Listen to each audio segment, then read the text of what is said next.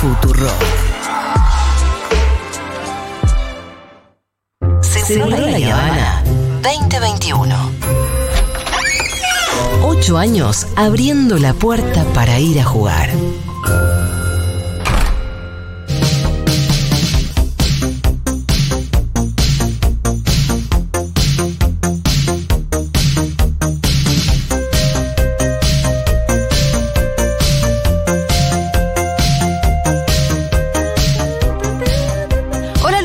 ¿Cómo le va, señor? Hola, Julita. Desde Hola, Lucas. Desde, bueno, no el extranjero, Sí, sí, desde su casa.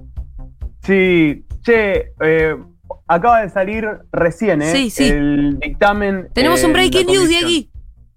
En Comisión de Presupuesto y Hacienda eh, tenemos el dictamen del proyecto de ley VIH, Sí, así que tenemos que avanzar ahora a recinto. Directamente se debería tratar. perfecto. Ya ta- ta- no tiene que pasar por ninguna otra comisión, va al recinto y va, se va, va- va a ser ley. Y media sanción, sí, sí, o sea. Ah, ok, media sanción en al Senado. Ok. Claro, ya tenemos, ya, pero con eso lo importante que es que no perdemos estado parlamentario. Excelente. Sí, Sí, pero ac- acaba de Estuvo al límite, ¿no? Sí, sí, sí, sí, está- estaba ahora. Ahora el bueno, 30 es que caía. sí, esta es la época en la que se empiezan a Empiezan a apurar las leyes que tienen que pasar, eh, se apuran porque si no se caen, o se caen las que se tienen que caer. Sí, pero cada vez que estaba Lucas al frente de un micrófono durante los últimos meses, al menos, eh, mencionaba esta cuestión, ¿no? De que perdía Estado. Total, y era la tercera vez que lo perdía. Acuérdense que en 2016 y en 2018 lo hemos perdido. Eh, de hecho, recién durante el debate me parece algo no menor que quien estuvo, quien marcó una objeción, ¿quién fue? Luciano Laspina. Sí. Luciano Laspina de- del bloque PRO, que es quien marcaba el tema de las pensiones. La nueva ley de VIH contempla pensiones no contributivas para las personas que por temas relacionados al VIH y al SIDA no han podido tener una vida laboral, no han podido tener un montón de Claro. situaciones. Entonces, pero Laspina empezó a decir, no, bueno, lo vamos a pedir que se revea. El mismo Laspina, que en 2000, no me acuerdo si fue en 2016 o 2018, junto a Lipovetsky, fueron quienes eh, evitaron que este proyecto de ley avance.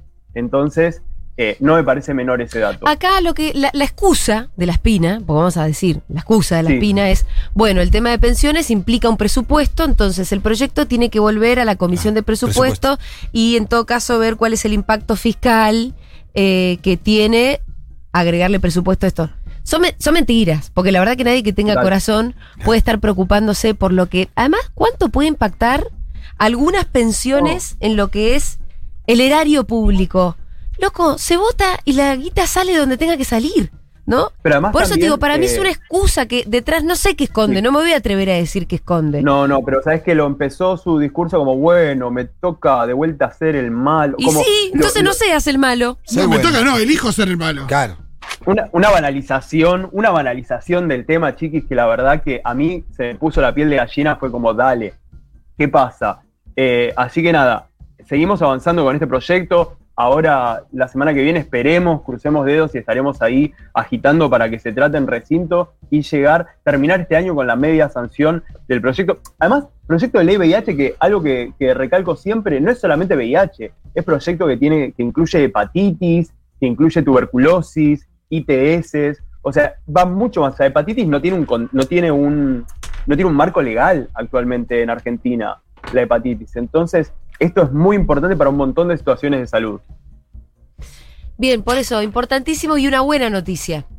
Sí, sí, y, y después hablaremos, pero no sé, eh, ayer vieron que se descubrió en Argentina Sí. el segundo caso en Te el iba a mundo- preguntar justo eso porque lo leí. ¿Qué cosa? Te amo, Pitu. Que una Segunda persona. persona del bueno, mundo VIH que sin necesidad de medicación controla el virus. controla el virus. Ah, mirá. Dice que ya había habido Sí, sí. una persona antes, ¿no? En California, en Estados California. Unidos. Ella- esta persona de acá de Argentina es la segunda, es de, eh, de la ciudad de Esperanza, eh, en Santa Fe. No tenemos poder de metáfora directamente. Sí. O sea, Claro. claro, directamente apareció en Esperanza. De hecho, se llama el caso Esperanza. ¿Y por qué es importante esto? Eh, porque nos ayuda a ver cómo actúan los organismos, cómo controla el propio organismo y demás. ¿Y esto saben por qué se logró? Porque hay gente del INVIRS, porque hay gente del CONICET, porque hay, una, hay un financiamiento de gente del CONICET que lo puede estudiar. Y seguramente a esa gente le está faltando un montón de cosas del CONICET. Pero bueno, están y ahora están abordando este caso que es el de Santa Fe, que nos va a empezar a dar pistas para avanzar hacia la cura. Es un camino enorme, es lejísimo, pero de vuelta, para mí estos casos lo que marcan es la necesidad de un Estado presente y, eh, por ejemplo, en este caso con el CONICET. Entonces, digo, no, no es algo que hay, aparece la cura, no, no, no salió de un árbol, no. Hay todo un CONICET ahí estudiando, trabajando y avanzando hacia la cura. Bien, excelente. O sea, hoy, hoy, hoy viene así de picado el VIH, pero bueno, de acá al primero de diciembre me van a tener que bancar más bichoso que nunca. Sí, sí, sí, Eh, Encima, el primero de diciembre cae miércoles, o sea, sí. bueno, ¿y qué? ¿Y va a haber, eh, ese va a ser el día de la, ses- de, de la sesión en el, El- recinto? Pues no, eh, miércoles voy a estar ahí, o sea, espérenme con sanguchitos, no sé, algo, son mis 15 el primero de diciembre. ok, ok. Claro, quiero, quiero entrar con un buen vestido Muy bien. al estudio de Futurock. Pero perdón, me perdí. Eh. el primero de diciembre dijiste que se iba a votar la ley. Se supone que no, el primero de diciembre es el día del VIH. Ah, qué boluda. No, perdón, perdón. y cae miércoles. Y Sí. me van a tener que mimar. Sí, todo. Ah. sí, pero si ya estás, estás acostumbrado. Igual sos bastante mimado. Ya sabés. Sí, cómo es. Pero ese día un poquito más. Ya sabes. Eh, hoy, después de toda esta intro bichosa y celebratoria, hoy vamos a hablar un poquito, ¿saben de qué? Del gaslighting. Antes de hablar de, de definir un poco, medio que me estoy metiendo en territorios de, de Levin, pero Sí, hizo una columna sobre gaslighting, pero podés Sí, refrescarnos. la escuché, pero vamos a ver qué pasa con el gaslighting, con esta forma de abuso psicológico que consiste en manipular la percepción de la realidad del otro, con hacerle creer al otro algo pero adrede. ¿Qué pasa con el gaslighting dentro de la comunidad LGBT? ¿Qué pasa con, con el gaslighting a las personas queer? Un dato que, que me pareció muy, muy interesante es que se llama gaslighting Sí, a, a esto por una película, por una película eh, bastante vieja, en la cual, que se basa también en una obra de teatro, que lo que pasaba era que eh, un tipo le hacía creer a su esposa que estaba loca, como moviéndole, por ejemplo, cosas del lugar, alterando toda la realidad y después negándole como, no, no, esto no pasó. Y ella todo el tiempo va pensando, che, pero entonces soy yo, sí. y esto es lo que nos hacen con el gaslighting. ¿En dónde existe el gaslighting dentro de los colectivos LGBT, de las personas de la diversidad sexual? Pasa mucho en frases o en cosas que a veces están tomadas en el cotidiano. Por ejemplo, cuando, no sé, eh, cuando un jugador sale del closet, de cualquier deporte, que empiezan con esto de, bueno, ¿y a quién le importa eh, que seas gay? Acá lo que importa es cómo trabajás. Eh, bueno, eso, esto es lo de menos, vos en tu vida haz lo que quieras. Y empieza a manipular la realidad de una manera en la que tu identidad, tu ser puto, tu ser no hetero y demás, te empieza a quedar como fuera del contexto, ¿no? Sí. Como te van corriendo de tu realidad. Esto de no, no importa lo que seas, lo importante es que vos trabajes bien, que vos hagas goles. O, Sí. o por ejemplo, te- frases como por ejemplo, che, no, vos no sos, que esto pasa mucho en, en Ahora, pero. Fauno, explícame por qué eso no estaría bien. Porque tiene que ver, me parece, con esto de descontextualizar quién sos vos, como si no importase. O sea, como que esto de tirar abajo tu identidad sexual cuando vos salís del closet, por ejemplo, en un partido de fútbol, Sí, un jugador de fútbol que sale del closet, ¿no? Eh, y le empiezan a decir, bueno, eso no importa. Acá lo importante es que vos quién sos en la cancha y demás. Te empiezan también a sacar de contexto de tu realidad. Por ejemplo, ahora, vos vas a una cancha de fútbol, ¿no? Y todo lo que tiene que ver con insultos, bardeadas homofóbicas, homodiantes y demás. claro, eso Cuando sigue existiendo. Claro, y, y de repente mirá si no va a importar tu ser puto en ese contexto. O sea, te empiezan a, a sacar como de, de que no tiene nada que ver de que vos seas puto a dónde estás. Como si, por ejemplo, yo acá, siendo periodista, me dijesen lo mismo, Julita. eh, no, bueno, pero vos haces tu trabajo. Como si todo lo que tenga que ver con mi identidad sexual no tenga que ver con esto. Gaslighting también, por ejemplo, dentro del colectivo LGBT pasa cuando te dicen, no sé, sos puto y es una moda. O sea, que esto sobre todo pasa en Sí, adolescentes. sí. No, bueno, ya se te va a pasar esto. Esto de, de ir modificando todo para que vos de repente sientas que estás. eh, están enmascarando, ¿sabes qué? El odio. Porque en vez de yo decirte, che, no me copa, me parece una forrada, eh, no me siento cómodo con que vos seas puto. En vez de decir eso, en vez de, de blanquearte, che, ¿sabes qué? O sea, soy bastante homodiante. Sí. Te lo dibujan en, bueno, acá lo importante es tu trabajo, o es una moda, o todavía ni sabes lo que sos, mirá si vas a ser puto. Que a veces a mí me lo han dicho, como ni sabes lo que sos, mirá si vas a ser puto. Y yo tipo, no sé, Sí. creo que... Bueno, entiendo que sobre todo en, adolescentes opere de una manera chota, ¿no? Que te digan, no, ya se te va a pasar. O también sabes cuál es la una, una muy terrible, por favor, eh, que, que en la, que, en la- que en WhatsApp nos vayan contando estas frases que han recibido. Eh, ¿Sabes cuál es una de las terribles? Esto me lo haces a propósito. Sí, eso es Vos más- me más de querés familiar, cagar la ¿no? Eso es más de Sí. familiar. me quieres cagar la vida. Vos me querés cagar la vida. O, o como una vez mi mamá, mi mamá cuidaba, un beso a la Nora, cuidaba unos, unos niñitos y me dice, ¿sabes qué me dicen abuela? Y yo le dije, bueno, me alegro. Y me dice, porque con vos, la verdad, yo perdí No. esperanza, ¿eh? Bueno. ¿Y a qué, a qué le importa tu esperanza? Qué esperanza Bueno, chiquita. espera. Bueno, Esperancita. eh, fue, no, pero esto tiene que ver mucho con invalidar nuestras existencias como si no, fuese, si no tuviese que ver con nuestras vidas. ¿Y por qué es importante esto? Mira, eh, lo traigo ligado al fútbol porque ayer eh, hubo un partido de fútbol. Sí. ¿Vieron cómo sé? Muy bien. No, hasta ahora no mostraste nada, Eh, Pablo. No, pero ya sabe que se jugó por lo menos. Eso es un montón. En, en- en su, caso, en su caso es un montón eso. Ayer me escribió un amigo y dice, ¿estás viendo el partido? Y yo mirando un RuPaul. Obvio. Alto partido. Está a punto de ganarle el lip sync, amiga. Diciendo tarado, el de fútbol. Ah, ah, bueno, perdón. entonces el partido. ¿Qué pasa? Eh, ayer, por ejemplo, todo- todos celebraban, bueno, llegamos a Qatar, llegamos a Qatar. Ok. ¿Qué pasa? Si va un jugador de fútbol gay a Qatar, una nación donde Es ser una persona LGBT está prohibido, está penado por ley. Sí, claro. ¿Qué O pasa sea, de verdad? Te pregunto. Eh, ¿Qué miren, el, el jefe ejecutivo de la FIFA, pero de, la parte de Qatar, de la parte de países árabes, Nasser Al-Khater, en 2019 dijo eh, que en realidad como lo, lo empezó a matizar, y esto me parece súper gaslightinero, eh, que empezó a matizar a decir como, bueno, no, todo el mundo está bienvenido eh, de turistas, pero sepan que las muestras de afecto en público son algo que no, que no es bien recibido, pero para nadie aquí. Sí. O Sí. sea, Tampoco para diciendo. claro, ahí hay una cuestión cultural.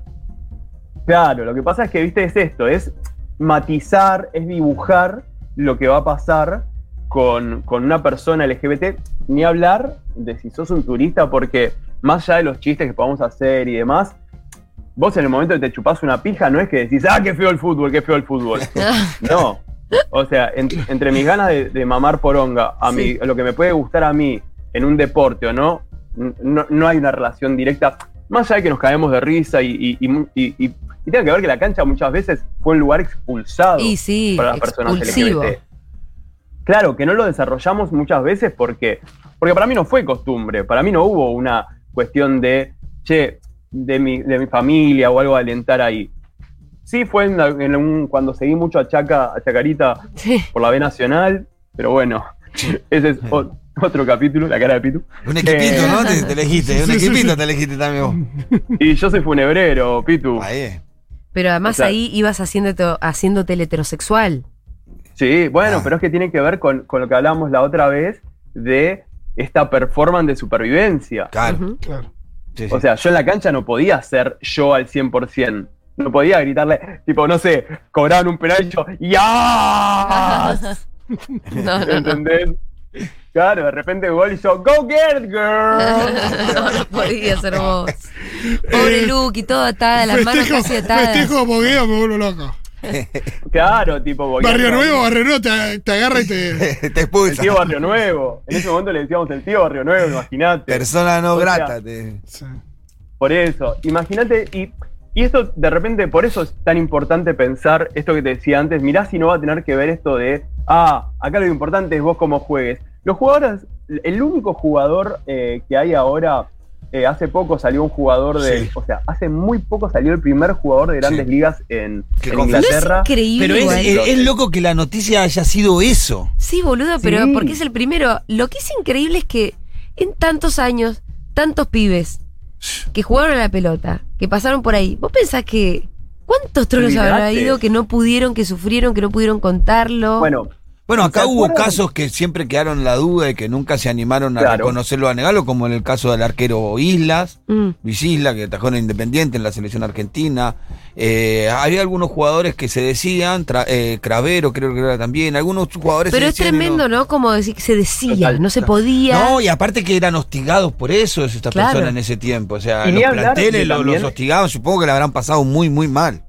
Sí, ni hablar del espectro de la sexualidad, ¿no? Como si uno no podría ser bisexual, como si uno no podría ser y bisexual, que, que también puede ser en, en ciertos grados, como todo tan anclado, Sí, hasta la- lo gay, hasta la- lo hetero. La estupidez de pensar que una elección sexual puede influir en, en cómo jugás a la pelota en una cancha. Sí, eso. Decir que, y después hay que decir otra cosa. Este jugador que, que confesó su, su orientación sexual, que dijo, confesó como si fuera un delito, que dijo Sí, que sí. su orientación sexual eh, es un gran jugador y juega muy bien. Y creo que por eso lo dijo también. porque, tenía la espalda de porque tiene el talento y la espalda para hacerlo. Sí. Si lo hace un, capaz que un 2, que es medio madera, por ahí, viste, no lo dice. Se porque- caga la carrera. Bueno, ¿saben Bueno, hay un caso, hay un caso en Argentina del que nunca se habló, pero que es un, un jugador que era muy valioso, defensor, eh, y que. mm, eh, me acuerdo acá lo contaba Santi Lucía, como el tipo no lo había hecho público, nunca, nunca se hizo público, pero que sufría mucho en el vestuario, se terminó yendo del club, de un club muy importante por, por no poder. El eh, hostigamiento y el eh, odio. Dale, llevar adelante esa situación, claro. Miren, el año pasado, en septiembre, un jugador de la Premier League eh, compartió una carta anónima diciendo no me animo a salir del closet porque a mí me van a crucificar si yo, si yo cuento que soy gay. Eh, y eso fue el año pasado. Y lo hizo a través, ¿saben de quién? De una asociación llamada la Asociación Justin Fajanou Foundation, que si buscan, les invito a, ir al archivo de columnas de armas de destrucción pasiva. Ya eh, hemos hablado de quién fue Justin Fajanou. Justin Fajanou fue un jugador de fútbol eh, inglés que en los 80 fue el primer jugador eh, negro en obtener un pase por no sé cuántas millones de libras en el fútbol inglés. Y desde el momento que se supo que, era gay, ni hablar de los tabloides tipo de Sun compartiendo todo, le hicieron tanto bullying que se tuvo que ir de sus equipos, terminó jugando en Estados Unidos, con una persecución muy terrible porque en un momento lo, lo acusan, eh, él termina viviendo en Maryland siendo entrenador y lo acusan eh, de abuso en una relación con un pibe de 17 años, siendo que en Maryland la edad eh, de consenso iba por arriba de los 16 años, pero a él lo acusan y antes de llegar al juicio él se termina suicidando, en un juicio que luego termina cerrándose por falta de pruebas.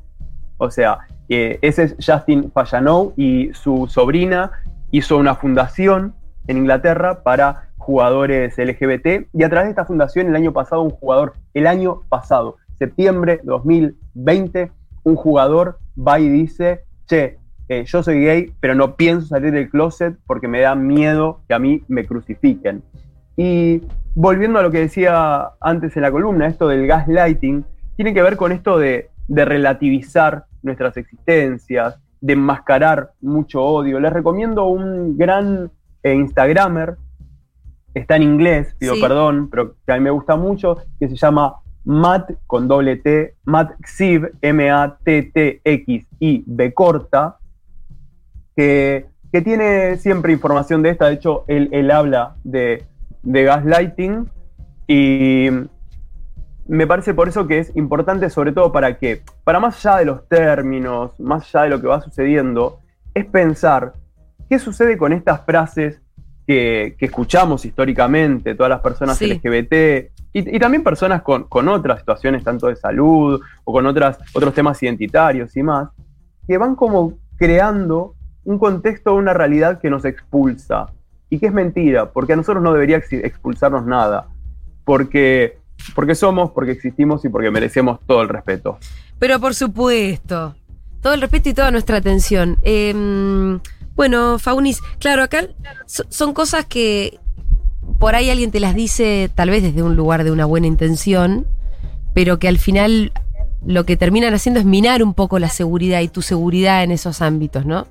Total, y sabes que me parece muy importante. Vos no Juli, necesitas pero- la actitud de indiferencia, lo que necesitas No. por ahí es otra cosa, es más bien un empuje. Total, y sabes qué, te lo agradezco mucho esto que acabas de decir. ¿Sabes por qué? Porque a veces parece que, que- que tanto lo que yo hablo desde acá de esta columna, o muchos temas que decimos, los decimos en contra de alguien porque del otro lado hay un enemigo. Y a veces estas mismas frases vienen de gente que te quiere. Vienen Sí, sí, sí. de gente que esto, que te lo dice con, que no te lo dice por bueno, porque no me importa, que hasta te quiere proteger, pero que está bueno, me parece, nivelar esas dos posturas de, che, sí que tiene que ver qué tan puto soy en mi trabajo, sí que tiene que ver qué tan torta soy en tal contexto, porque es lo que hace el cotidiano, pero que todo esto sirva, la verdad, no para venir a decir, che, vos me estás diciendo esto, no, es para decir, che, ¿lo pensamos juntos? Perfecto, Lucas Fauno, lo pensamos juntos. Hasta el miércoles que viene, te mandamos un abrazo. Beso. Chau,